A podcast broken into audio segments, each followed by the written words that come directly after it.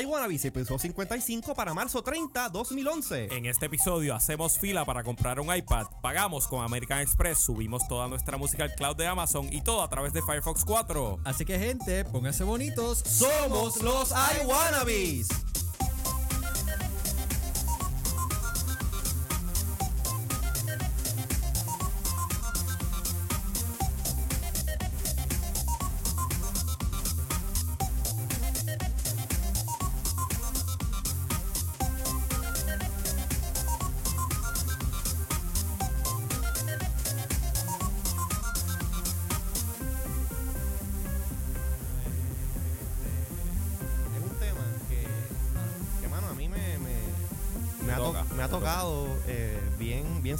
corazón. ¿Cuál? Bueno, mi, ¿cómo lo ahorita micrófono, eso? mi micrófono está prendido. Sí, está prendido. Que yo te escucho. eh. Yo te escucho. sexy. de hecho, Escucha, de, mi, to- escucha de, mi postura. de toda- No sé, pregunto. de todas personas en este estudio, tú eres el que mejor te escuchas. Porque tengo la mejor postura. Yo estoy siguiendo tu ejemplo. Muy bien. Déjame, déjame Yo voy, a estar yo voy a estar todo el programa así, mirando tu ejemplo. Bueno, bienvenidos, niños, niñas, viejos, jóvenes, retorcidos, cristianos, agnósticos, pentecostales, quien sea, a los iWannabes, el show en el que semanalmente pues les vamos a hablar sobre los últimos, los últimos temas en la tecnología y Por lo el, visto, y ofendiendo a todo el mundo por igual. y el geek, la- el geek lifestyle como nunca antes lo habían escuchado. Eh, yo soy José Izquierdo y junto a mí aquí en el estudio se encuentran eh, dos maravillosas personas y ciudadanos de este- Gracias, wow, maravillosa persona. de este país, eh, Puerto Rico. ciudadanos de este país. Tú acabas de decir ciudadanos de este país. ciudadanos de este país porque ustedes viven aquí. Wow. Pero somos no te ciudadanos, No te metas en política. pero somos ciudadanos no, no, no. globales. Ah, ok, ok. Sí, por favor, no me dejes fuera de la fórmula. Ricardo Alfaro, twitter.com diagonal. Ah. Ya vas a empezar a pluguear. Sí, ya es rápido. Ah, y Alfaro, bueno. desde Guaynabo City, Luis Herrero. No están en Guaynabo, chicos. Bueno, no estoy en Guaynabo, estoy en la Placita Rupert, que es mucho Sí. mejor que Guaynabo City. Claro que sí. Pero desde la Placita Rupert para pasa- el mundo por Bonita Radio, y Luis Herrero. Lo que pasa es que está Y desde Buenos Aires, Argentina, reportando en vivo y a todo color, bueno, en realidad por audio, Gerardo Calderón. Mano, yo, Solamente puedo decir lo siguiente. Te cortaron por Sí. completo tu yo, introducción. iba, o sea, yo presenté a Ricardo y a Luis con mucha fanfarre, mucha cosa. Y te iba a hacer un, un intro igual de, de pompioso a ti. Y, Ojo, José, tú solamente vives para interrumpirme, así que yo, olvídate, lo tiré al medio. Está spiking. Pero eso no es nada. Lo veo que está spiking. Vamos a bajarle un poquito para que no llore. Baja Jerry. Está- ya está bajo Bueno. Jerry. Este, Dale, me alejo del micrófono un poquito para que no, no duela tanto. Jerry, y esa, y esa postura es de Buenos Aires. Ah, de- Está de- sentado de- de- derechito y hablándole a la gente que- como si estuviesen aquí presentes. Yo creo que deberíamos ex- explicar a las personas porque estamos hablando tanto de la postura de Luis. Así que Eh, explica, Luis. Como Luis, ahora estamos, Luis, en una- como ahora estamos en toda una estación de radio profesional y prestigiosa como lo es Bonita Radio, pues nos han hecho unas cuantas recomendaciones para que dejemos la cafrería y... Recomendaciones y- técnicas. Y entre una de ellas es que todo el mundo tenga tan buena postura como este servidor. O sea, que hablen así. O sea tengan que- Espalda derecha. Eh, Presta acá. Tú no puedes coger a Luis pues, desde dale. ahí. Pues mira, o Eh, sea, o sea que mira, la semana que viene mira, yo voy a tener que venir con eh, manga larga y manga corbata. larga, corbata, yunta, y, audifo- con yuntas y audífonos rosa. Y audífonos Bueno, rosas. definitivamente es bueno que yo estoy por acá, Aquí- por el. Burguntungo viejo, porque tengo el derecho de sí, estar en mis pijamas aquí en mi apartamento. Ah, así tú, tú que estás cómodo y nosotros. Ah, Jerry, Jerry, ah, Jerry. Qué, Vos qué- es qué- un qué boludo. pena, ah, boludo. Mira, ¿cómo, ¿cómo está el churrasco que te comiste en el almuerzo de hoy? mm, nosotros no comemos churrasco todos los días. Este, oye, ni me acuerdo, de pollo, creo que fue lo que comimos hoy, pollo con papas a la crema o algo así. Tú vas a Argentina, tú vas a vivir a Argentina para no comer churrasco. Bueno, Eh, yo voy a Argentina a lo que me sirvan en, en, En Google, Google. en la oficina. Sí. Así que no le puedo. A caballo regalado no se le mide colmillo, especialmente si viene de la empresa que te emplea. Ay, Dios. Mira, yo tengo, yo tengo que, que- que hacer un rant antes de. Tú de tienes que hacer comenzar. un rant. Yo Yo me voy a unir a ese rant. Mira, este, eh, yo estoy, yo estoy sumamente molesto eh, con lo que está pasando mundialmente y, específicamente aquí en Puerto Rico y en Estados Unidos con la situación de los iPads. Ah, Dios, patético. cara, yo pensaba que tú ibas a hablar algo un poquito más serio de Libia y todo el problema que está pasando por allá. Qué Tú me conoces, Jerry. You, you- you know me better than that. Mira, pues la, la cuestión es la siguiente. eh, ya, cuando fue? Marzo 11 fue que llegaron los iPads. 11. Y el Supuestamente 20 something era internacionalmente. internacional, 24 creo que era. 25, Algo algo, así. Y número uno, que el supply de iPads sigue estando sumamente limitado cuando Apple sabía que esto iba a ser un hit. Número dos, o sea, yo estuve eh, el otro día en una tienda como cuatro horas esperando para un iPad y cuando llegué a- al momento donde se supone que me entregaran iPads, se habían acabado. El otro día anunció este Radio Shack que iba a traer los iPads. Fui ayer a buscar un iPad, lo voy y lo compro, tras que lo están vendiendo más caro. Llevo a la oficina. más caro. Sí, el iPad, por ejemplo, el de 32 GB que vale sí, 599, eh, Radio Shack lo está vendiendo en 639. Más IU. Au. Más el IBU. ¿Y ellos sea que- pueden hacer eso? Eh, aparentemente a mí, me, a mí me lo hicieron. Pero, Pero, es que mira, el eso iPad es todo. está, el precio del iPad es, eh, está controlado. Mm, Aparentemente no. No sé, Ah. todos los sitios lo tienen al mismo precio, pero Radio Shack siempre lo tiene. Apple Legal. slash DACO. Exacto, pues. No, ahí Daco no tiene nada que ver. No. Bueno, Apple Esa es la cuestión es que compro el iPad, voy a la oficina, bien emocionado porque por fin conseguí el iPad que quería, compré un smart cover y todo, abro el iPad, mano, ustedes han escuchado el revolú este que hay con el defecto de pantalla, el light leaking. No. No. Pero la cuestión es que el LCD del iPad tiene un, un- un defecto que la luz que tiene el, el- el backlit o el, o el LED que ilumina este, la pantalla, en vez de iluminarla por detrás, tiene como que un, una- una- un escape de luz ilumina por el frente, resultando en manchas eh, de luz en la parte al frente del- de, la, de la- de la pantalla. O sea, tú estás viendo una película widescreen, por ejemplo, cuando, o sea, cuando estás viendo una página de internet o una foto No que importa. cubre todo, no molesta, pero cuando estás viendo cosas oscuras o en el caso de una de una eh, un video widescreen, las áreas negras se ven manchadas con, con, con blobs de luz blanca. Es horrible. Asimismo, yo me di un disgusto increíble. Salí a la tienda otra vez a devolverlo, que me dieran un, un, eh, un refund. Y más todavía, el que me atendió, bastante descarado, que bueno, no descarado, me dijo la verdad y eso me gustó. Que ya han abierto cinco iPads allí, que el cliente lo han comprado, más el mío, más el de demo, más otro mucho más que compró uno, etcétera. Y todos, por lo menos los que le llegaron a ellos, están viniendo con ese defecto. ¿Dónde se manufacturan los iPads? Es, ahí En es que van. Ahí es que van. Ah. En China y eh, necesitan partes que son manufacturadas ya en Japón, Y en Taiwán. en Taiwán. Lo que pasa entonces es que Apple está sacrificando calidad por, por este rush un producto a los consumidores. Cosa que, caramba.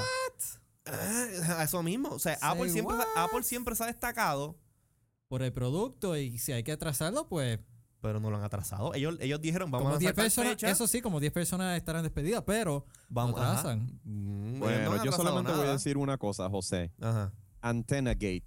Ya. Yeah. Es Ahora es el Light Leak Gate. Es verdad.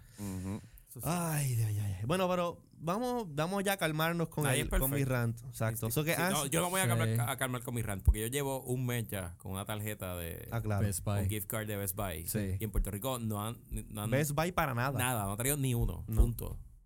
Así y que yo llamo puedo- yo- o cada sea- dos días y yo he pasado por la tienda varias veces. yo estuve en DC, pero yo no fui a ni No a viste Best ninguna Buy, ni fui tienda. a Apple Store, no. Nada que ver.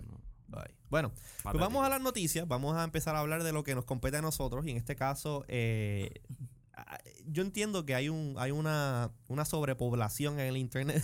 Ajá. pero Yo no sé cómo, cómo tener postura. Te Estoy, tienes que estoy sentar tratando, derechito. estoy tratando. piensa que eres una bailarina. Como, como cuando cantabas en el, en el El coro. coro.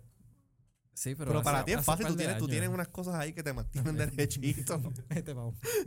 Mira, los que conocen al faro saben de qué estamos hablando. Gracias. Por eso es que al fa- por eso es que al faro se le conoce como Algaro. al- Ricardo Algaro. Ricardo Algaro. el Pues mira, Six Million Dollar Man.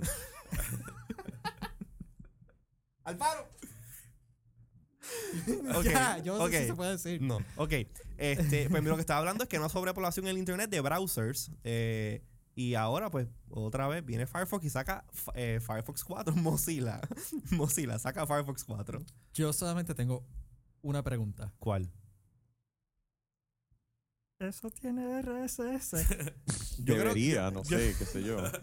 Yo creo que Firefox es uno de los primeros browsers que, que- que incorporó y RCS. Pero, este, mira, ustedes hasta, vamos a poner la semana pasada, que yo creo que fue que salió esto hace varios días, no sé, hace poco tiempo. que Sí. el lunes o El Bueno, martes de la semana pasada, realmente. Yo he estado utilizando Firefox, Ok. Eh, esta última versión, lo, todo, eh, los development builds, por lo pasado diría cuatro o cinco meses. Eh, eso fue lo que provocó que yo regresara a Safari.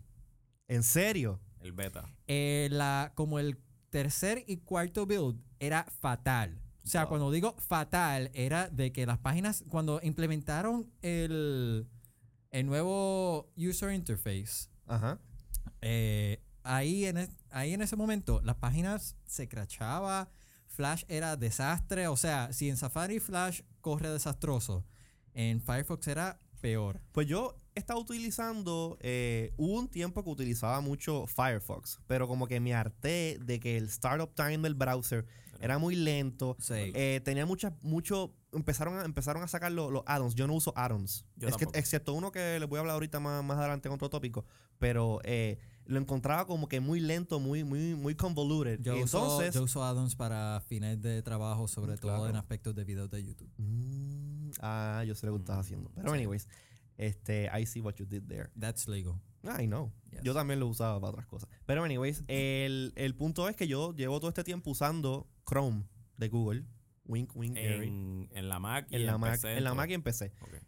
Y me gusta mucho porque es bien rápido, es bien light y tiene support para básicamente toda, todo tipo de tecnología que esté online, Flash, este, si cualquier video le hace playback, etcétera. Pero ahora, con esta versión este de Firefox 4 y un recien- una reciente adquisición que hice eh, aquí, eh, Wink, wink. Jerry, este, eh, Me perdí, me perdí. Tranquilo, tranquilo. Tranquilo, no te preocupes. Yo, ya, ya, ya mismo te llega lo tuyo. Este, el, el, el browser lo encuentro bien interesante. Tiene un montón de features chéveres. Está mucho más rápido que, eh, que, que la versión anterior. Hicieron un buen trabajo. La, Sí. versión, la versión final, o sea, el progreso de verlo de un browser tan crappy como estuvo en un momento dado durante el proceso de desarrollo a la versión final fue un improvement, o sea, de cielo a la tierra. Y de verdad que ahora se siente, o por lo menos yo que lo he estado utilizando otra vez en, en la Mac, se siente bastante light, bastante rápido. Eh, y se siente bastante, o sea, industry standard. Yo lo encuentro bastante rápido en el sentido de, de cuando él, él inicializa, cuando hace el launching. Pero en esto, esto de que supuestamente es seis veces más rápido, Eso yo no he comprobado. yo lo, eh, No, lo- yo yo lo siento más o encuentro igual, igual. que Chrome. Pero no este, te creas, la transición entre tabs y, y tener- yo, yo soy un heavy tab user, o sea, yo, yo puedo tener 12, 14 Como aquí tabs ahora mismo que tiene abiertos, seis. Ahora mismo tengo 6. Hay un feature de los tabs que es bien chévere, que es el App Tab. Eso, eh, pues eso es lo que iba a hablar ahora. Yo, yo he usado Firefox siempre. Yo por lo general, o sea, en la Mac, en la PC, pero últimamente he estado usando más Chrome por los problemas de, de estabilidad y de la lentitud. Y sobre todo porque Chrome tiene el extension de Grooveshark. Ujú. Y es un es Ah, no, es brutal. Pero entonces salió, el, eh, salió Firefox 4 y, y- y regresé a, a probarlo eh, tanto en la Mac como en la PC en la oficina. Y, y lo que me enamoró fueron los, los app tabs. O sea, yo siempre Sí. tengo abierto mi cuenta de Gmail, mi cuenta que es Google Apps del, del, del trabajo y el Google Reader. Que en eso se parece mucho a Chrome OS. Exacto. Exacto. Y el Google sí. Reader, que siempre los tengo, tengo abierto. Pues ahora, automáticamente que yo subo, subo el browser, tengo esos tres, tres apps ahí Y tranquilos. siempre suben Y ahí. me sale un tab en blanco, sin que no un homepage, simplemente y de ahí Eh, arranco pone- y hago lo que, lo que yo quiera. Que tienen acceso a tu, a tu, a tus sites o web apps Exacto. más, lo más que yo no he utilizados. empezado, lo que no he usado todavía es lo del panorama. No, no me he puesto porque no he estado trabajando mucho tiempo, no he estado 6 o 7 horas sentado frente a la computadora, que entonces necesite organizar lo, lo que tengo Los tabs en por- grupos, por etcétera. tema. Eso todavía no lo he hecho. Una cosa que, eh, eh, Jerry, Ujú. ¿tú ibas a decir algo? No. ¿Tú, tú has usado Firefox?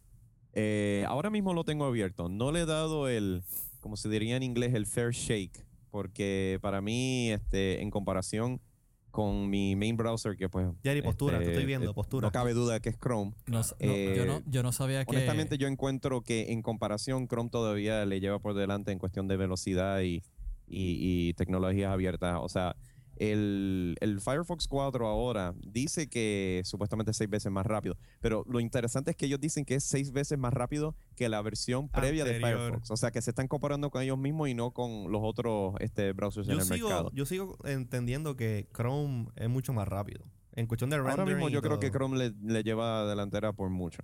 Sí. Pero, mira, una- este, una- Lo, lo- lo- lo bueno que tiene Firefox, y en ese caso puedo decir que Firefox tiene la ventaja, es lo que se llama el extensibility, la capacidad de eh, ponerle más funcionalidad al browser que simplemente navegar páginas de internet. Hay gente que le ha creado hasta plugins de, de, desde Twitter hasta poder Sí. este, conectarse a servidores de FTP para intercambio de archivos. Se ha O sea, convertido en una, versa- el, el browser de por sí es muy versátil. se ha convertido en una plataforma de desarrollo Exacto. como ahora todo, apps, apps para todo. Una cosa que, Y vamos, que- ese es el, el plan a largo plazo de Google.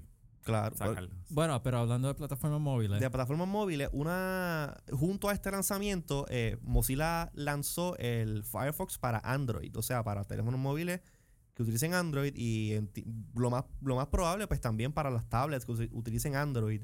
Eh, y pues entonces aquí es que viene lo que yo quería comentar. Yo siempre he sido un fanboy de Apple, pero me conseguí un teléfono con Android que está jugando con él esta, esta semana, el HTC Inspire.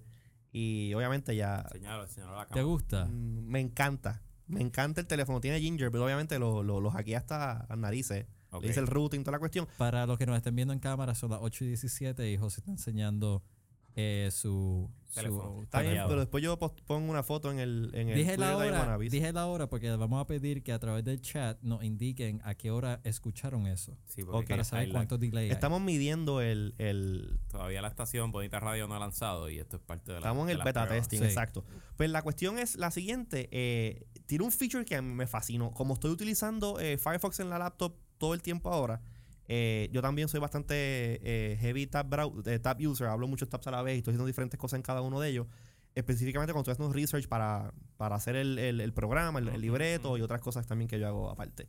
Eh, y a veces dejé la computadora en la oficina, me fui a almorzar, lo que sea, y entonces eh, me llama alguien o me hace una pregunta sobre algo que yo estaba haciendo research. Yo abro el, el, el, el Chrome, el Firefox en el, en el, en el Android y tiene un botón que sincroniza live no mis tabs que Ah, están cool. abiertos en Eso la no lo computadora. Lo automáticamente los accesa en el teléfono y siguen donde me quedé. ¿Y eso está compatible para iPhone? No. Sí, para, para iPhone eh, tiene una. No, no, no, no, no. no tiene, hay un- una aplicación que se llama Firefox Home de. Mozilla Ok. que hace esa funcionalidad que sincroniza los En tabs Safari. y lo. No, no, exacto, en el saf- con el Safari este built-in dentro de el mismo, mismo Mm. programa. Usa el plugin de cool. Safari. Ah, qué cool. Este, eso viene el, el No es muy- Android. No muy clunky ese app. ¿Ha, ha jugado con él? está jugando con él todos estos días y funciona súper rápido. Ahora, dicen que es más rápido que el stock eh, browser que viene en Android. No sé si están refiriéndose al de Froyo o el de Gingerbread. Yo estoy corriendo en el de Gingerbread ahora mismo con el teléfono y yo encuentro que Ginger, el Chrome en Gingerbread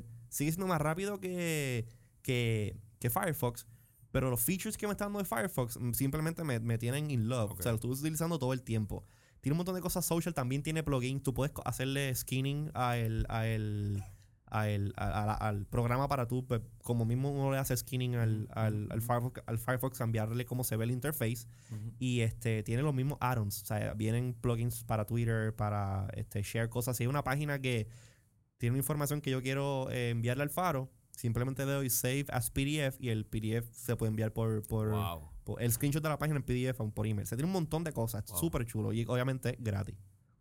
Una cosa que nos ha hablado de Firefox que a mí me enamoró, y eso es viejo, de Firefox 3, el, el Awesome Bar. El Ozone Bar. El Ozone Bar, eh, obviamente, sigue en Firefox 4 y también lo tiene en el. En el O sea, yo no, yo no me tengo que recordarle ninguna dirección. Esto, para quien no sabe qué Ah, es sí. el Awesome Bar, el Awesome Bar es bien awesome en realidad. Lo es. Awesome. Este, a veces tú no te acuerdas cómo se llama el site, ni, ni cuál es el URL, lo que sea, pero te acuerdas que eh, tenía que ver con, I don't know, con- Barack Obama a Libia, tú sabes que le hizo una, una noticia en el New York Times. por posiblemente tú Tú empiezas a escribir. Barack Obama y el, el, el, el, El browser. es lo suficientemente inteligente para buscarte entre tus hits recientes una noticia del New York Times que, se, que con el, por el titular de la noticia. No- Exacto. No, importa el, el URL, la dirección exacta, es fantástico. que hace entonces el browsing mucho más fácil y mucho más rápido para este tipo de cosas. Este, yo no sé, una cosa que, que el downside es que no tiene Flash este, supported, que es uno, uno, uno de los upsides de el Chrome en, en, en Android. Pero en realidad yo desde que uso el iPhone ya no, no, he, no, no- no- no he necesitado este, estar tanto tiempo pendiente que si el Flash, que si no tiene Flash, en verdad ya es un, un punto mute point para mí. No, definitivamente con, con que no tenga flash eh, no es nada que... En realidad, tú sabes, me estado dando cada vez más cuenta que los sites, cuando yo estoy browseando, o sea, hay muchas veces que yo estoy, por ejemplo, en la, en la, guagua, en la guagua de camino al trabajo y estoy ahí surfing the web eh, en mi celular. Y de repente me encuentro con un link, voy para allá y de repente, ah, this content cannot be previewed eh, porque no tiene flash en el teléfono. Simplemente, o sea, no- de verdad que yo creo que el que sale perdiendo son los content providers, los websites que solamente tienen todo su site, todo su sitio web diseñado en Flash, porque simplemente lo que voy a hacer es que, ah, yo no voy a visitar ese site más. O sea, honestamente, tienen que empezar a adoptar nuevas tecnologías porque cada vez más la gente va a moverse a estas plataformas móviles donde Flash es muy pesado, va a tomar mucho eh, processing power, mucha batería que le va a acabar eh, la vida útil de los dispositivos y eso no es lo que la gente quiere. De hecho, Así que, no, termina. dale, Ricardo. No, termina, termina. No, no, ahí era eso. O sea, la gente tiene que, que- que- que dejar Flash en el pasado. O sea, estuvo bueno para cuando todo era, tú sabes, con tu mega desktop computer en tu casa, pero ahora la, la web se está volviendo más ágil, más móvil y Flash, honestamente, se está quedando atrás. Sí, eh, es un. Yo como diseñador solamente utilizo Flash eh, cuando no hay otra manera de hacer lo que quiero y casi siempre es para detalles eh, eh, gráficos que no, eh, no, no, no trabajan con la funcionalidad de la página. Es simplemente detalles gráficos que spice up, sea, el, el look overall. Pero de verdad que ya se ha convertido tan y tan común estar en Sí. la computadora y uno coger un iPad, una tablet y, Y seguir, seguir, navegando y ya uno espera ver la página idéntico en todas las plataformas y hemos llegado a un punto tal donde de verdad que para nosotros programadores se nos hace este es un poco más retante porque obviamente lo tienes que hacer cross platform Claro. pero por el otro lado mantienes una uniformidad que provoca que la persona, el, el cibernauta, quiera continuar visitando la página, no importa en qué plataforma, y se lo hace bien disponible. Cibernauta, entonces como que viene de los Cibernauta. 90. No, es que- Wow, encanta. cibernauta. A él le encanta esa Qué viaje al Cibernauta. pasado. No, eso es todavía, todavía los, los rotativos del país lo Oye, utilizan. Alfaro, tú eres un cibernauta. Los rotativos, de, un- el principal rotativo del país lo utiliza. Rotativo, esa es otra palabra. Otra palabra. Esa me gusta porque es un bien, es una palabra sofisticada. Cuando tú escribes, el- Rotativo. cuando tú escribes los tipos de emails que estamos escribiendo, tienes que ser inclusivo Rotativo. también. Ok. Ay, señor. Pero mira, de una cosa que es eh, eh, para el internet. Habla de Aquí, chavo. vámonos chao. Porque a todo el mundo le gusta. A todo el mundo le gusta El billete. el billete. Y en este caso, a American Express, ellos saben de billete. Eh, y pues resulta que, Ama, es que Amazon. Amazon. Eso es más adelante. American Express este, está presentando este servicio que se llama Serve. Que en, en a nutshell Me quedé es sin batería. un wow. Es un competidor para PayPal. Quien no sabe todavía a estas alturas qué es PayPal, PayPal es un servicio. Apague la computadora y váyase. no, no, que se quede para que aprenda qué es lo que es. Disculpe, disculpe. bendito. Sea exclusivo. Ricardo, Ricardo sabe mucho de PayPal. Tiene un proyectito ahí que lleva un par de meses. Sí. Ok. bueno, pues para que no sepa qué es PayPal, Ajá. Actually, explícalo tú, ya que tienes un proyectito de Ah, que yo. lleva- De todas las personas, yo. Pues sí. De se sabe ese API, mira, de, de, de abajo para arriba. Pero no, no me hables del API, háblame qué es Ah, PayPal. pues, pues, en palabras sencillas, un servicio que te permite eh, ser un intermediario, por decirlo así, entre tu cuenta de banco y donde estés haciendo una transacción. Y puede. Te fuiste muy estatófero. Tú- Ustedes Claro, saben lo pues. que es un wire. Es un wire. MoneyGram. Un wire. Pues sí, es un wire eso por internet completamente No, no, seguro. PayPal es la caja, Union. la Eso caja del es el, el que uno hace en Plaza Las Américas para mandarle chavos a la familia. Eso mismo. Exactamente. Exactamente. Pues es un wire. Tú creas una cuenta. Todavía sigue siendo de eBay. Sí, eh, eBay lo compró. Obviamente lo trabajan como una compañía aparte, pero, Ok. pero, pero esa es, es- es otra. Si ustedes han comprado en eBay, han utilizado PayPal. Pues, ¿qué pasa? Este American Express eh, abrió los ojos, se levantaron del lado correcto de la, de, de la cama un día y dijeron contra. Hay algo aquí que, que con toda esta cosa de que si el NFC, Ajá. de empezar a utilizar los celulares como métodos de pago y tecnologías similares, eh, pues American Express crea este servicio que funciona bastante eh, similar a cómo funciona PayPal, pero con una excepción que yo entiendo que es como que el atractivo grande.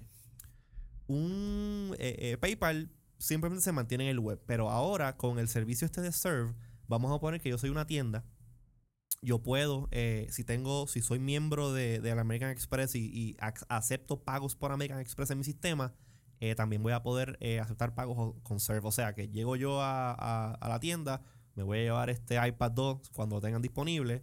Y entonces el pago, en vez de sacar la tarjeta y que me la escanee la muchacha en la maquinita o el muchacho, este y, y posiblemente que me robe la identidad y toda esta cuestión. Simplemente voy con mi teléfono, ah, ¿cuál es tu, el ID de la tienda? Ok, pa, pa, pa, pa, pa, pay, ya, listo. Entonces el cajero pues, recibe una confirmación de- del pago y todo está completamente secure. Cruza Yo los, dedos que, cruza los dedos que no se haya caído la red en algún momento. Exactamente. Estoy leyendo aquí que va a funcionar con cualquier cuenta de banco en Estados Unidos, cualquier tarjeta de crédito, cuenta de, cre- eh, de débito y tarjetas de Amex o Visa, Mastercard. No está siguiendo tu sugerencia, no está siguiendo el memo, está hablando de la laptop, Es no que el estoy, micrófono. perdón, es que estoy leyendo de la laptop. Disculpa, Bendito. disculpa. Esto es un arte que tienes que dominar, como por ejemplo yo que tengo el micrófono de esta manera y miro a la laptop y nadie se, enti- nadie se entera que yo estoy mirando a la laptop. Ok, ahora Luis, te pregunto a ti que, que igual que yo eres gamer. Ajá. ¿Funcionará para comprar puntos en el PlayStation Store y Microsoft Points? Más vale. No, no sé. Yo, Caramba. yo, yo- digo, Microsoft tiene su sistema porque yo compro directo a Microsoft. so, y mi tarjeta está ahí guardada. Yo nunca compro directo Microsoft. Esa tangente se fue, pero mano, de que no eso sé. fue un U-turn de todo pico. Ay, como ustedes no juegan, pues.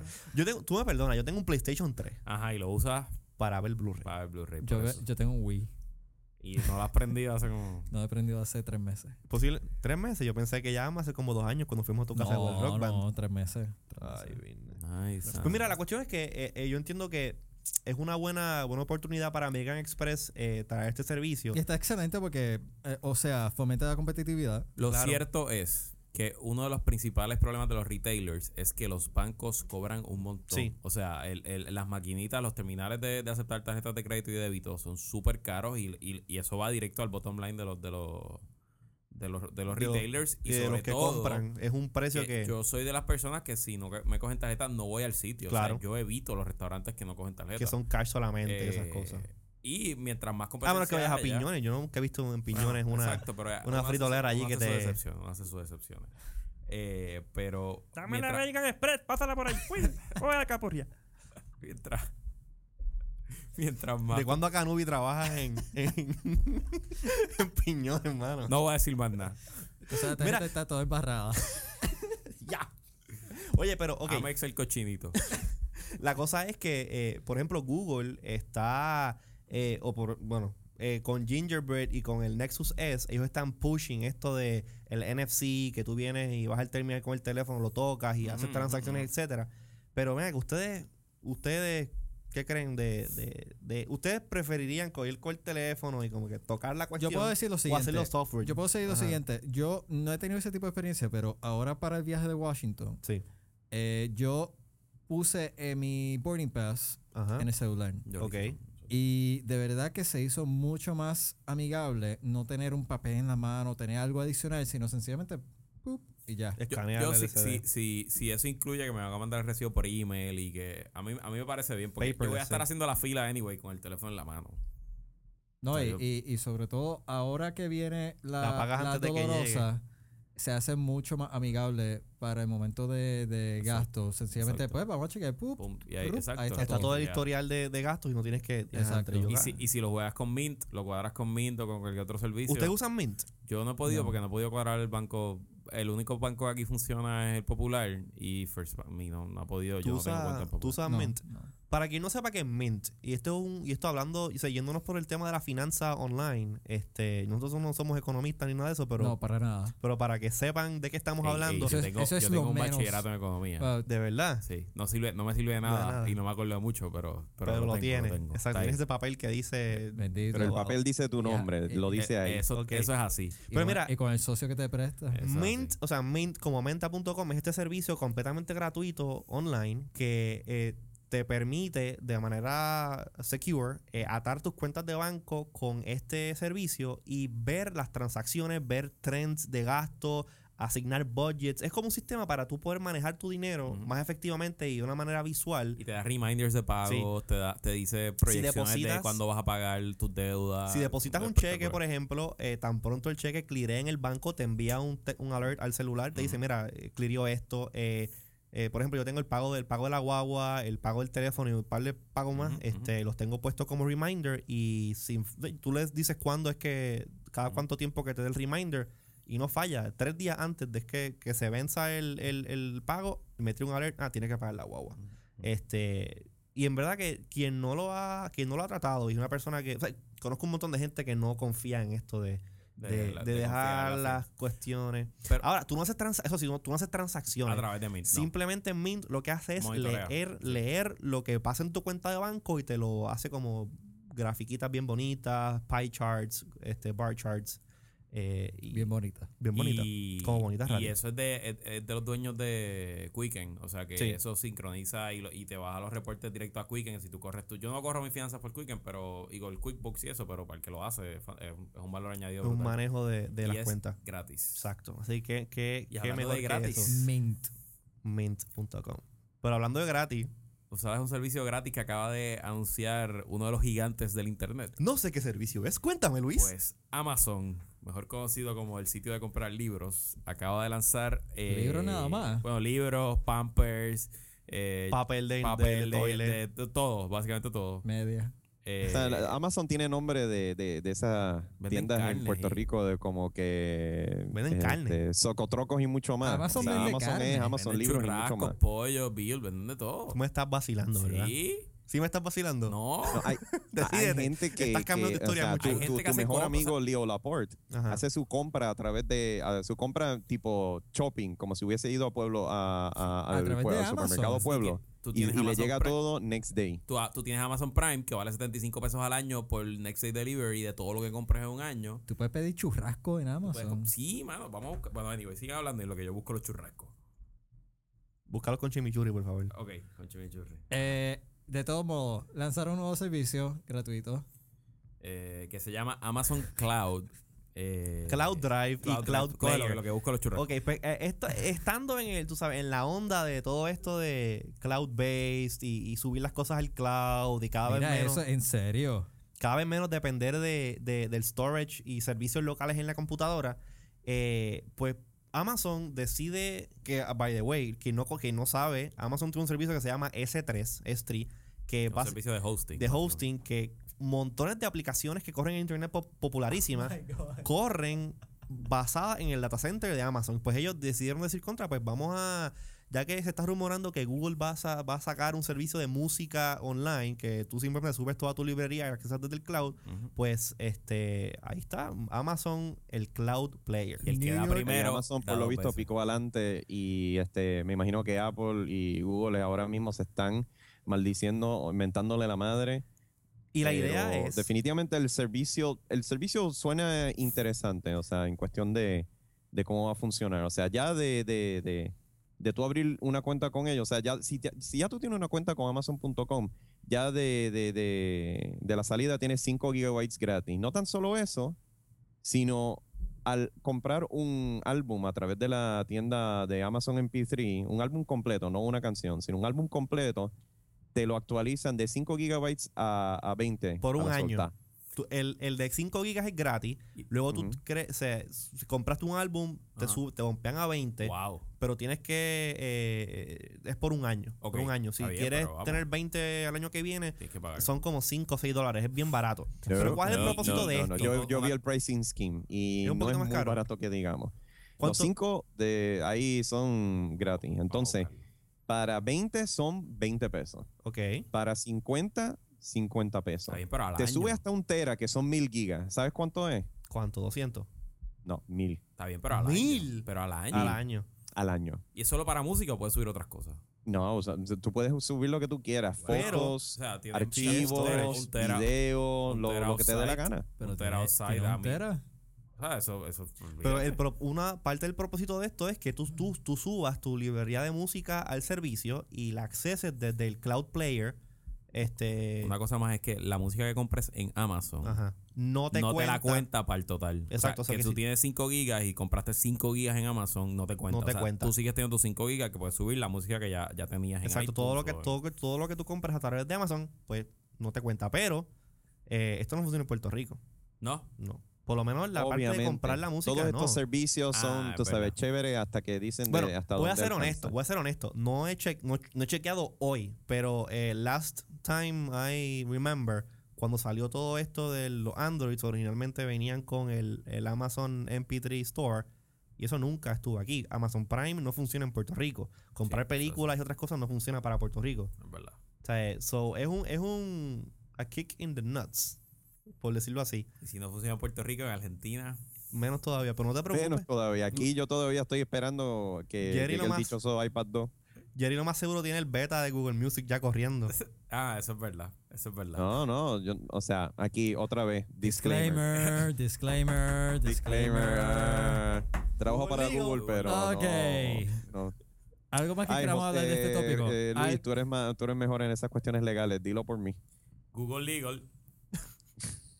Bonita No, eh, to- las expresiones vertidas. Ah, este- espérate. las expresiones vertidas en este podcast no representan para nada la, la- la opinión, creencia o acciones de Google Inc. Google Inc. es una empresa incorporada en Delaware con sede en algún sitio en California, ¿verdad? Ay, no tengo la menor idea, pero Mira, allá es donde pero- está Ah, corrección, están velando y están escuchando cada palabra de lo que yo digo, así que tengo que tener cuidado. Corrección, el Cloud Drive funciona worldwide, o sea, en todo el Ah, mundo. Ah, Pero música no. el Cloud Player es US only. ok. Exacto. Y eso por lo Métete menos. ahí a, creo que es, si, si alguien visita la página de Amazon.com, eh, diagonal eh, Cloud Drive, me parece, Cloud Drive, eh, vas a poder ver la interface. Ah, by the way, yo ba- Eh. bajé el episodio pasado, hablamos del App Store de Android para. Ah. Lo bajé. Meh, meh, Eh, meh. Tiene, no he bajado todavía el Cloud Drive ni el Cloud Player. Mira, tú sabes que en New York Prime Meat Italian Style Veal está en 2587 en Amazon.com. La libra en Amazon. Pídete unos cuantos, vamos a hacer un barbecue ahora. Llega en uno a dos días. En uno o dos días. ¿Y eso cómo llega a sacarle? Llega como que Eh, así. me yo- imagino que, no, me imagino que en las cajas estas de, de, Dry Ice. de Dry Ice de FedEx. ¿Sabes que yo nunca, a mí nunca me ha llegado nada en Dry Ice? Yo Yo- tampoco. pero- yo- Jerry. Yo que, te, abogo- que, que te llegue por correo un canto de, De carne. o sea, Jerry, Jerry, hazme un favor. hazme carne. Jerry, yo te voy a pedir un favor para este weekend. Yo abogo a que hagamos este experimento. Ve a una carnicería por allá en Argentina, cómprate un bife de cuadril o un, churra- chorizo, un chorizo. churrasco, un chorizo chévere y envíanoslo vía FedEx en una caja con, con, con, con esa con dry ice. ¿Con esa qué? La caja con Ah, dry ice. Cuidado. Yo no dije nada. Mm. Carne. bueno, en vez de estar hablando de, de, de carne encajonada, vamos a... No, no, es que vamos a seguir hablando de carne porque me estoy dando cuenta que eh, todavía nos queda mucho tiempo. No, bueno, pero Yo no sé cómo lo logramos. No sé cómo esta estamos delantera. logrando. Pero, pero ajá. ¿Tú sabes Ah, la-? Yo sé cómo lo- lo logramos, pero no te voy a decir por qué. Bueno, déjalo ahí, déjalo ahí. Este, ahora, todos los usuarios me imagino que estarán súper contentos con estos 5 gigabytes gratis donde pueden subir archivos y sobre todo tener su música este, accesible desde cualquier parte. Pero me parece que hay algunas personas que no están muy contentas con este anuncio de, de Amazon. ¿Quién no está Eh, por lo contento, visto-? Por lo visto, obviamente, lo- lo- los grinches de, de la industria musical este, no están... Bon Jovi. eh, Ah, get off Ah, my, get off my my música. lawn. de verdad que no están de nada contentos con este anuncio de parte de Amazon porque ellos no negociaron licencias nuevas de, de- Bueno. bueno. no sé cómo funciona esto legalmente ahí O sea, este, se tiraron Bueno, corresponsal ahora- este Luis Herrero nos dirá más escuchando pero este ¿En lanzó el servicio sin antes obtener las licencias de los dueños de, de, De la música. de estos títulos y qué sé yo. O sea, va, va a haber una batalla legal fea, pero Luis, ¿qué nos puedes decir al respecto? Básicamente los derechos, tú, o sea, una, una propiedad intelectual tiene muchos usos y tú tienes derechos sobre cada uso. O sea, un libro, pues tú tienes derechos sobre la versión impresa, sobre el ebook y sobre el audiobook, por darte tres ejemplos. Pues lo mismo con la música, tú tienes derechos sobre la versión física, ya sea el CD o lo que sea. Tienes derechos sobre el stream, si estás streaming eh, on the web, y tienes derechos sobre el, sobre el MP3. Tienes derechos sobre las presentaciones en vivo, etcétera. Pues lo que la, la, la industria de la, de la música alega es que este servicio no es, es otro derecho, es otro uso distinto a lo que sería comprarlo por Amazon o comprarlo por iTunes. Y pues a lo mejor. Pero no esa es la industria que es bien old school, porque todavía ellos no han. Está bien, sí, sí, pero ellos van a llevar el caso y vamos a Ellos no han Pues, va- encajado Get todavía. off my lawn. Get off my lawn. O sea, en el año 2011. Es como que ustedes van a escuchar esa música en, en, en los tocadiscos Pero una de cosa aquel que- entonces, porque en mi tiempo, ay, vamos, gente, Mira, es de como, verdad. Mira, por Bon ejemplo- Jovi, mira, Bon Jovi, cállate la boca, Bon Jovi. Mira, Cógete yo un break. quiero ir a Best Buy y comprar el CD físico y lo quiero Pero- guayar y quiero comprar Una cosa, otro. una cosa es la. Siéntate lo- bien, Alfaro. Siéntate bien. Una cosa es lo que es legal y otra cosa es lo que la gente hace. La gente ya, punto. El mundo cambió y se acabó. Están pues, eh, acostumbrados. Pero ¿qué pasa?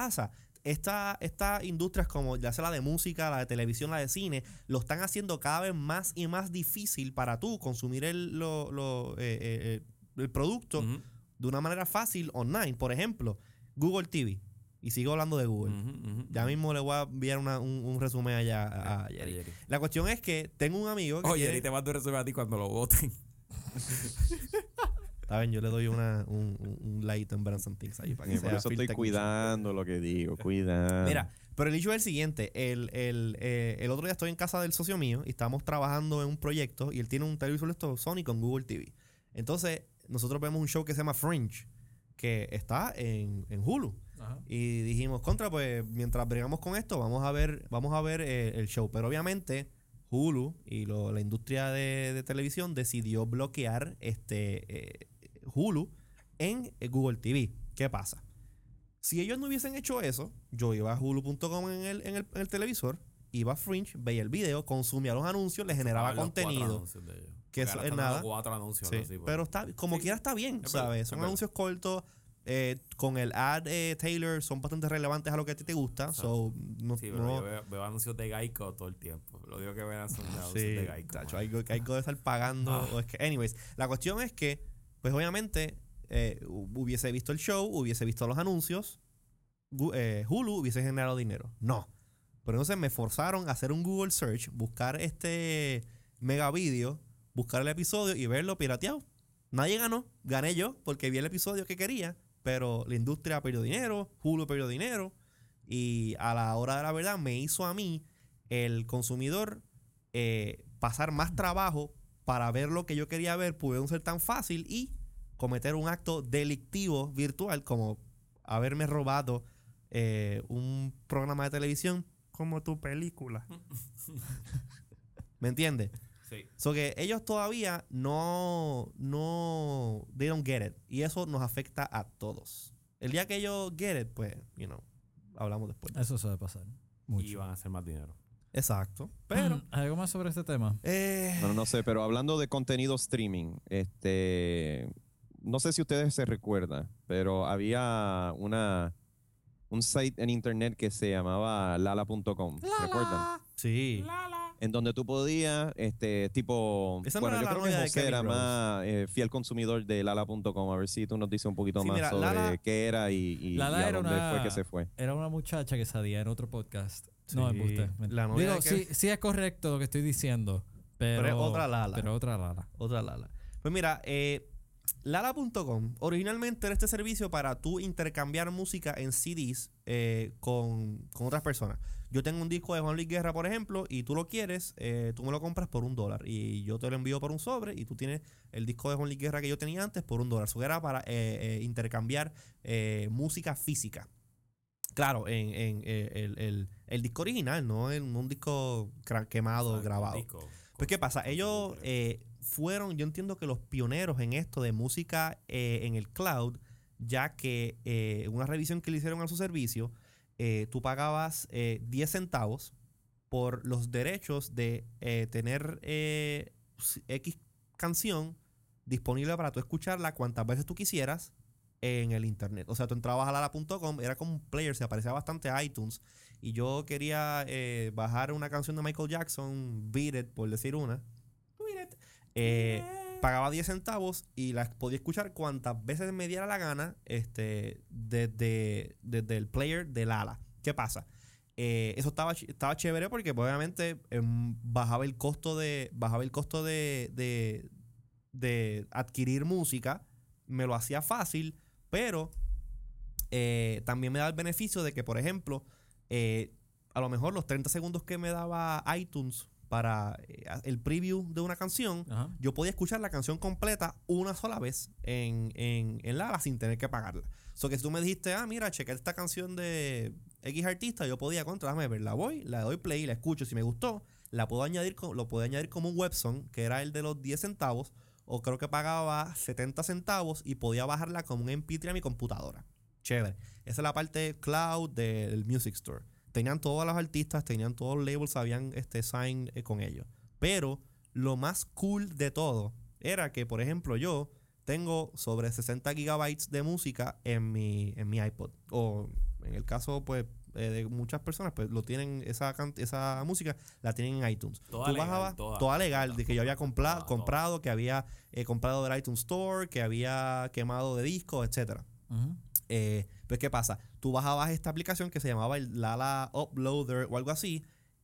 El, programa buscaba dentro de tu librería de, de- música, hacía los matches eh, con el servidor de Lala y automáticamente te añadía toda la música que tú tienes ya físicamente en tu computadora en Lala. O sea, después de que tú hiciste ese procedimiento que tomaba un tiempo, yo básicamente podía dejar mi iPod, la computadora donde yo quisiera, me iba a otra computadora en cualquier otra parte del mundo y accesaba toda mi, toda mi librería de música desde el cloud.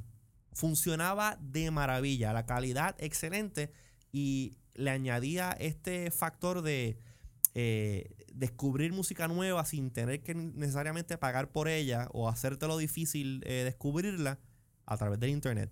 ¿Qué pasa? Y entonces a este magnífico producto, ¿qué fue su lamentable destino? Como muchas cosas que pasan, Apple Legal. Vino Apple, no fue No, Apple lo Legal. compró, lo compró. Pero Apple aparentemente compró la compañía. Y hace como tres años hablamos de esto en el podcast. Exacto. Y digo, wow, ahí viene, ahora viene el servicio del cloud de, De- Apple ah. y vamos a poder escuchar nuestra música en todos sitios. Pues todo el mundo pensó. Ajá. Exacto, todo el mundo pensó que Apple iba a comprar la Lala para eh, hacer básicamente lo mismo que hacía Lala, pero con iTunes. Ese era Ajá. como que el logical step. Y se, han, se, han, eh, se ha rumorado que Apple está en North Carolina, está haciendo o construyendo un data center data inmenso. center. Exacto. Y pues, ¿qué pasa? Ah, creo que fue ayer el, CE el ex CEO de Lala, pues lo entrevistaron y le dio un poquito de luz al asunto de por qué fue que Apple compró a Lala. Y no fue por su servicio, o sea, no fue por lo que Lala era, sino por su gente. ¿Por qué por su gente? Porque supuestamente eh, Lala eh, tenía eh, apto conocimiento para desarrollar Gente bien Eh, bonita. bien bonita, eh, apto para desarrollar eh, sistemas que funcionasen en el cloud eficientemente y Apple ahora dice que quiere ofrecer servicios eh, en su data center para otras compañías como Pandora, eh, Amazon, lo mismo que hace Amazon con S3, Ujú. ahora aparentemente Apple quiere hacer eso, quiere meterse al negocio de alquilar server y rack space. ¿Qué ustedes creen de eso? Yo creo que Apple compró Lala para sacarlo del mercado. Sí. Porque Sí. era punto. Era, era, iba directo al bottom line, Sí. que donde ellos más chavos hacen es en su, todavía en los Digo, iPods digo, o y en sea, el iTunes Store. o sea, eso suena sexito, pero Pero Mm. obviamente tienen Yo un no- montón de ingenieros y un montón de empleados. eh, O sea, tú me estás diciendo de que. Apple tenía, tenía o le faltaba y no tenía los recursos humanos para contratar a ingenieros y personas que No, pudieran ellos hacer compraron esos el producto Compraron el para, producto para sacarlo. para pagarlo. Obvio. Claro, por lo menos eso es lo que entiendo yo que Sí. estuvo pasando ahí. Digo, y totalmente legítimo y, y, bien por los fundadores y los fundadores decidieron Y creo que fue, cash out. fue como por 80 millones, algo así. Sí, sí, quisieron cash out. A lo mejor hoy estarían, hoy valían 4 billones, pero, who Pero- knows? Estaban Eh. como que en su pick, un, estaban a punto de Y, y no, sacar. habían, no eran mainstream todavía. O sea, no, era algo. pues estaban a punto de el eh, eh, Rafa, Rafa, nuestro amigo Rafa, que está en New York ahora mismo, y yo tuvimos la oportunidad de participar del beta test del Ok. app del ALA. Eso Wow. nunca salió, nunca salió. Nosotros teníamos los iPhones de nosotros, el, el beta test, y mano, eh, impresionaba hasta con la conexión Edge que tenía el iPhone original. Tú accesabas toda tu librería. Yo ¿Cómo cargué toda mi música, toda mi música yo la cargué en el servicio. ¿Cómo- Hay un servicio similar en Europa que no funciona aquí. Este, Está lo que se llama Spotify. Spotify. Spotify. Pero Spotify el, el- es un poquito diferente. Tú no subes tu música. Tú tienes el catálogo o sea, de que es más música. como Groove Shark. Exacto. Ok. Eh, actually, Groove Shark. Es que ninguno, ninguno te permitía tú subir tu música. Y llevártela como Llevártela, si en- exacto. Eh, Spotify, para quien no conoce Spotify, Spotify es un servicio en, en Inglaterra por allá que es similar en el sentido de que tú puedes entrar y escuchar todo tipo, todo tipo de música gratis porque es eh, ad-based, pero ellos te dan, creo que son 20 horas de música al mes. Al mes. Yo, junto a otros mis panas que hacemos shady stuff, Mm. eh, creamos una cuenta. ¿Qué? Creamos una. Shady. ¿Qué? Shady. Ah, Shady. Creamos una, cuen- creamos una cuenta o varias cuentas y estuvimos probando ah, el servicio. cuentas. Y fíjate, eh, al final del Yo escucho mucha música cuando estoy, cuando estoy en la oficina. Pongo la música y eso es streaming por ahí para abajo. Y al final del mes yo estaba ya casi acabando este, el- las 20 horas que me daban gratis. Este, tú podías pagar una mensualidad que eran como 5 dólares y era completamente unlimited y ad free. Pero todavía ese servicio no ha llegado a, no ha llegado a Estados Unidos.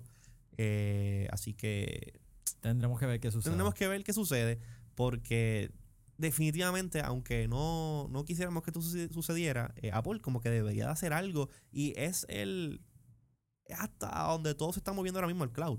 Si Apple se duerme en las pajas y no hace nada, pues como que ¿qué pasó con la innovación? ¿Qué pasó con la compañía que nosotros tanto queremos quere- queríamos? No sé. Pero es que lo que pasa Hablando de con la Apple, compañía que queremos. No, lo que pasa con Apple es que tiene un menos uno Sí. y pues... Por destruir un buen producto. No destruirlo, pues. Exacto. eh, eh, negocio. Por comerse un buen producto. Sí. Pero en vez de hablar de menos uno, vamos a hablar de más uno. Uno. ¿Y qué es más uno? Jerry, hablando de más uno y el proceso de programarlo y eso y de ¿Cómo, ¿no? exacto, cuál fue tu envolvimiento eh, y ese tipo de, ese tipo de cosas? Bueno, ¿Qué definitivamente hiciste? cuando se me ocurrió la idea de este, crear una web más social, eh, ok, no, esto no tiene nada que ver, yo no, o sea, yo ni estoy cerca de las oficinas relacionadas al- al- a la creación de lo que vamos a hablar brevemente.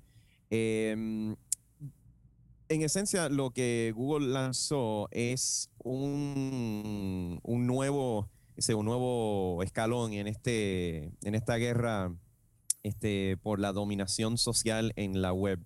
Y en este caso, por ejemplo, cuando uno hace una búsqueda en Google ahora mismo, Ajá. eh, cada vez han incluido un poquito más de elementos sociales. Por ejemplo, haces un search de, qué sé yo, una cámara favorita y lo más seguro, un, un pana tuyo que tuiteó sobre la misma aparece, mira, este, este pana tuyo tuiteó sobre este link, o qué sé yo, o alguien posteó una foto en Flickr de, de qué sé yo, de esta playa, Y y, qué sé yo. ¿qué es lo que hace Google con eso? Es, ¿Cómo que qué hace Google con eso? O sea, mis amigos todos dijeron que me gustó esto, me gustó esto y me gustó esto. Entonces, ¿qué hace Google con eso? Ok. A eso. la cuestión es que eh, de la forma que funciona Google es que te, tú buscas algo, te da un- unos resultados basados en un, algo, un, un- un algoritmo llamado este, PageRank y otras cosas.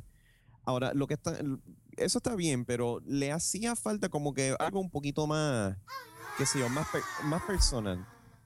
¿En, el- en qué sentido personal? Cuando alguno de ustedes me va a, o sea, les pregunto a ustedes, mira, que estoy buscando un restaurante y qué sé yo, ustedes me van a decir, mira, pues este, este, esta lechonera en, en Isla Verde, perdón, en Loíza, mejor dicho. Eh, Niño, suena súper, Niños, o sea, niños, siéntense. Esténse quietos. bueno. Niños y niñas. Niños y niñas. Ah, entonces, continúa, em, lo que Google ahora añadió es lo que se llama el Plus One. ¿Qué significa el Plus One? El Plus One es como decirle, mira, este link o esta búsqueda o este resultado de lo que yo estaba buscando es cool o es algo que deberías estar chequeando. Vamos a hacer, por ejemplo, voy a tratar de ignorar los, los soundbites de José Izquierdo y voy a dar un ejemplo. Vamos, vamos a suponer que tú estás planificando, qué sé yo, unas vacaciones este, para el lado oeste de la isla y tú sabes, quieres este, eh, saber dónde se hace mejor surfing y entonces hace searches para, qué sé yo, este, playas lado oeste y lo más seguro alguien le dio un plus one a un resultado en un link de una playa que queda en Rincón. Pero Entonces eso le da como un contexto diferente. Tú ese sabes. plus one Eh, tiene que ser un amigo tuyo. O sea, es de alguien de que, que tú estás conectado ya por, pues yo, por algo. Exacto, ya sea eh, un contacto, contacto tuyo en tuyo dentro de Gmail. O alguien que tú sigues en Buzz. También Buzz, este, ah, hay este, Eh, hay como plus 10 ones personas que anónimos en el Buzz. cual lo que hacen es que, mira, como ochenta y pico de personas le dieron plus one a, a este, a este resultado de búsqueda. O sea, que en vez de Google y sus algoritmos decirte esto es, es lo, el resultado más relacionado a lo que tú estás buscando, otras personas el- te están diciendo esto es el resultado que tú estás buscando. O sea que le da un sentido mucho más este, humano a, a los resultados y mucho más close, porque no es lo mismo que Google te diga, mira, esta cámara, el mejor lugar donde comprarles en tal sitio, que un pana tuyo te diga, mira, en esta tienda yo compré la cámara, fue buen customer service y todo eso. O sea que, que, que el contexto cambia totalmente la dinámica de los resultados en Google. O sea, hay un, Hay un, hay un servicio, ahora mismo no recuerdo el nombre, pero se, se está usando bastante ahora, que es similar a eso, pero es más para eh, responder preguntas. Cuando uno tiene un... no sabe hacer algo, quiere hacer una pregunta, en vez de tú hacer Google, Google it, eh, este servicio un- eh, unifica a tus amigos y como que eh, eh, hace básicamente eso. Es como un, este, un out- group sourcing o, friend sourcing de respuestas a, a- a preguntas que alguien pueda tener. Pero en este caso está interesante porque estoy mm, de que es 99.9999% que el database de Google de interconexiones entre personas o el poder de Google en hacer eso es mucho mayor a lo que esta otra compañía que no me recuerdo el nombre. Mira qué importante es que no me recuerdo el nombre ahora mismo.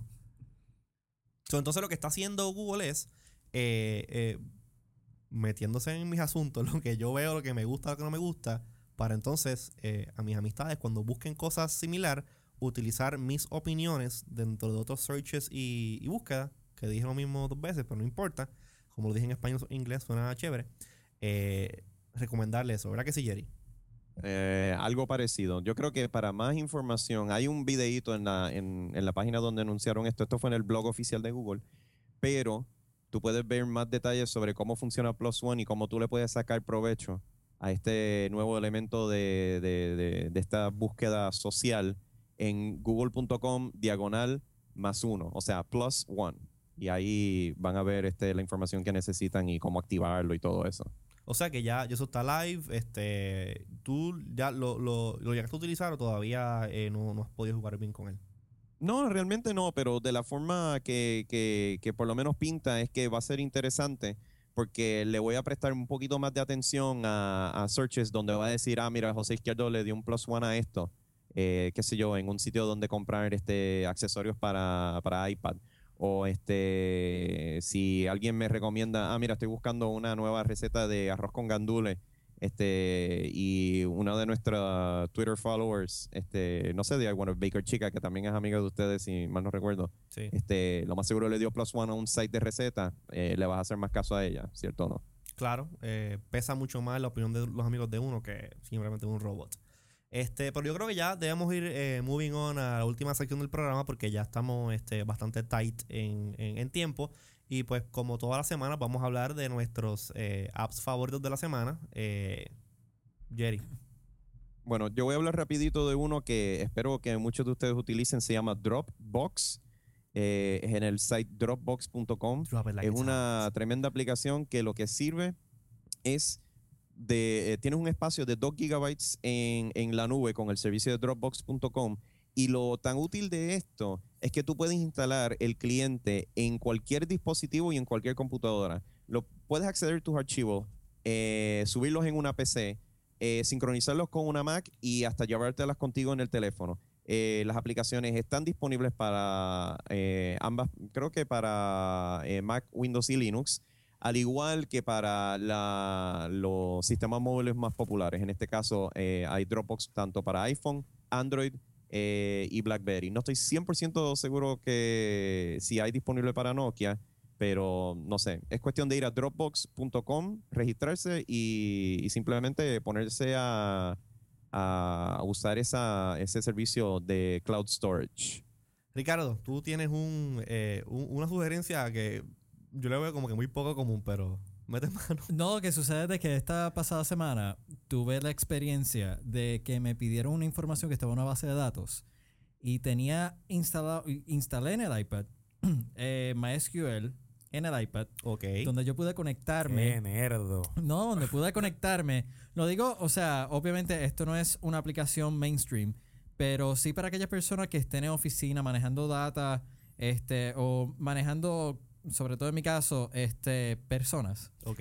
Eh, que poder conseguir la información nativa de una forma fácil y segura, amigable a la vista y poder correr queries. O sea, eh, El app del iPad se conecta a un Exacto. MySQL database que está en otro servidor y tú le Exacto. tiras los queries y él te pero para efectos, ¿no? si lo van a buscar en el App Store, se llama MySQL. MySQL, ok. En mi caso, este, y no te llamo a ti Luis porque todavía no, No veo, no veo nada en, en el, en, el, en el script. No. Este, Yo vine a escuchar hoy. muy bien, para que aprendas y veas las otras, las otras aunque, cosas. Aunque te gustó Flipboard. Sí, me gustó, pero no tengo el iPad, así que... pues, Pronto, pronto, pronto. Pues mira, en el caso mío, yo les voy a hablar o les voy a recomendar eh, un jueguito. Yo casi nunca juego eh, juegos, claro. Pero Pero serio. es un tipo serio. Sí. Mucho, mucho trabajo, sí, mucho sí. vacilón. Pero anyways, eh, un jueguito que se llama Tiny Wings. Este, esto está disponible para, para iOS. Y ustedes posiblemente conocen los Angry Birds. Sí. Right? Pues Tiny Wings no tiene nada que ver, nada que ver con Angry Birds. Gracias. Pero es un jueguito, es por un- nada. Es un jueguito, es un jueguito bien bobo. Este, de, de este pajarito que es gordito y tiene las alas bien pequeñas, o que no puede volar normalmente. Entonces, tú tienes que tener al pajarito, tú tocas la pantalla y el pajarito como que esconde la- las alas. Ustedes que están en internet se están perdiendo la descripción física, o sea, visual Yo estoy imitando al pajarito. de, de José imitando el pajarito. Pues entonces, eh, eh, el, el- tú tienes como unas rampas que, que se, que se, se grábame, Ricardo, grábame, este, que se, que, que hacen como si fuesen unas montañas de una isla. Y la idea es que tú con el, con el pajarito utilices las, eh, los valles y las alturas de las montañas de la islita para acelerar, subir y crear uno- uno- unos goals. Es un poco difícil eh, explicarlo, porque es un programa bien, un, un juego bien único. Pero vayan al App Store, busquen un videito en, en Google de cómo, este, cómo es que se juega. Les aseguro, es freaking adictivo. Pero adictivo a la enésima. Bueno, y con eso eh, damos hoy por concluida esta edición de los iWannabes de una hora y dos minutos. Está bien. Eh, recuerden No, que el we, we primero de abril lanza oficialmente Bonita Radio en bonitasradio.com y en ustream.com, dia- eh, ustream.tv, diagonal eh, channel, diagonal Bonita Radio. Bonita radio. También pueden seguir en facebook.com, diagonal Bonita Radio y en twitter.com, diagonal Bonita underscore Radio. Eso es bien fácil comunicarse con nosotros, este, ya sea para dejarnos sus comentarios, sugerir lo que quieran, decirnos que Ricardo es bonito y sobre Que todo buena postura. que tú eres buena postura y pautar anuncios. Pautar, Pautar anuncios. pautar anuncios. Nosotros queremos que pauten anuncios aquí. Este, y es bien fácil, nos pueden enviar un email a iwannabes.bonitasradio.com. Nosotros nos encargamos que eso se mueva con la gente que se tiene que mover. Nos pueden enviar un mensaje por Twitter, síganos, twitter.com diagonal iwannabes. Eh, únanse a nuestra página en Facebook, facebook.com diagonal iwannabes, para que luego vean los videitos que estamos grabando ahora mismo este y otras cosas que yo posteo de vez en cuando en la página para que estén Una colección bien de al día. Una colección de corbata de Luis, esa es una buena puedo sugerencia. fíjate. Nuevamente, Sí. la postura. La postura hermosa de Luis. Una Corbata. vintage, esta corbata como 40 años. Síganos a nosotros en Twitter, eh, twitter.com diagonal IZQRDO. Twitter.com diagonal L Herrero. Twitter.com diagonal R Alfaro. Y twitter.com diagonal Jerry C. Así que, gente, hasta aquí llegamos en este episodio. Así que, Stay stay Es iTunes. que se acabó la música. Pero no es nada, sigan para adelante, gente. Hello.